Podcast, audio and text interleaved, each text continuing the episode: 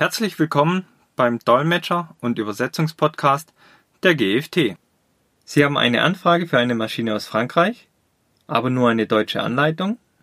Sie haben aus Kanada eine Beanstandung der Übersetzung bekommen, die Sie nicht nachvollziehen können. Sie fragen sich, ob es zwischen dem Französisch für Frankreich, Kanada oder Belgien Unterschiede gibt.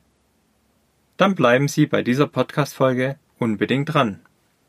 Was ist generell bei Übersetzungen ins Französische zu beachten? Französisch wird in 29 Staaten und von ca. 80 Millionen Menschen gesprochen. Französisch ist in Belgien, Frankreich, Luxemburg, Monaco, Kanada und Teilen der Schweiz Amtssprache. Außerdem wird Französisch noch in Teilen von Afrika, Ozeanen, Südostasien und der Karibik gesprochen. In vielen Ländern wird Französisch zusätzlich als Zweitsprache gesprochen. Je nach Land gibt es im Französischen Unterschiede in der Grammatik oder bei den Ausdrücken. Für das Schreiben von Anleitungen sollte beachtet werden, dass Französisch ca. 20% länger läuft als Deutsch. Daher sollte im Layout genügend Platz für die Fremdsprachenexpansion eingeplant werden. Auf ein paar der wichtigsten Unterschiede werden wir in diesem Podcast näher eingehen. Es gibt in der Schweiz, Belgien und Kanada Einige Unterschiede zum Französisch, welches in Frankreich gesprochen und geschrieben wird. Bei der französischen Übersetzung für die Schweiz gibt es einige Besonderheiten zu beachten.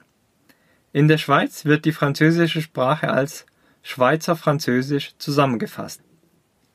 Hierbei ist zwar Standardfranzösisch vorherrschend, allerdings kann es bei französischen Texten, welche noch vereinzelt im Partoi geschrieben wurden und die übersetzt werden müssen, zu Herausforderungen kommen Patoi ist ein Dialekt, der noch vereinzelt von älteren Generationen gesprochen und geschrieben wird.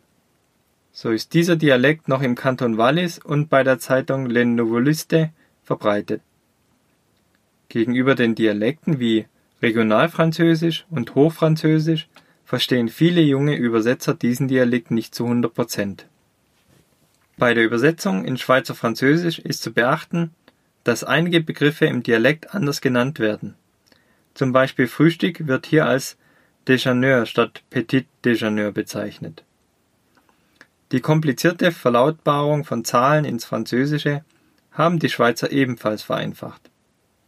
Daher sollten hier Übersetzer mit Erfahrung ins Schweizer Französisch eingesetzt werden.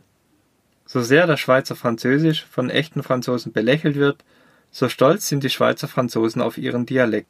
Dies sollte bei Übersetzung in Schweizer Französisch immer bedacht werden, und nicht einfach die vorliegende Übersetzung, die für Frankreich erstellt wurde, übernommen werden. Bei der französischen Übersetzung für Belgien gibt es diese Besonderheiten zu beachten. In Belgien wird Französisch hauptsächlich in Flandern, Brüssel und der Wallonei gesprochen.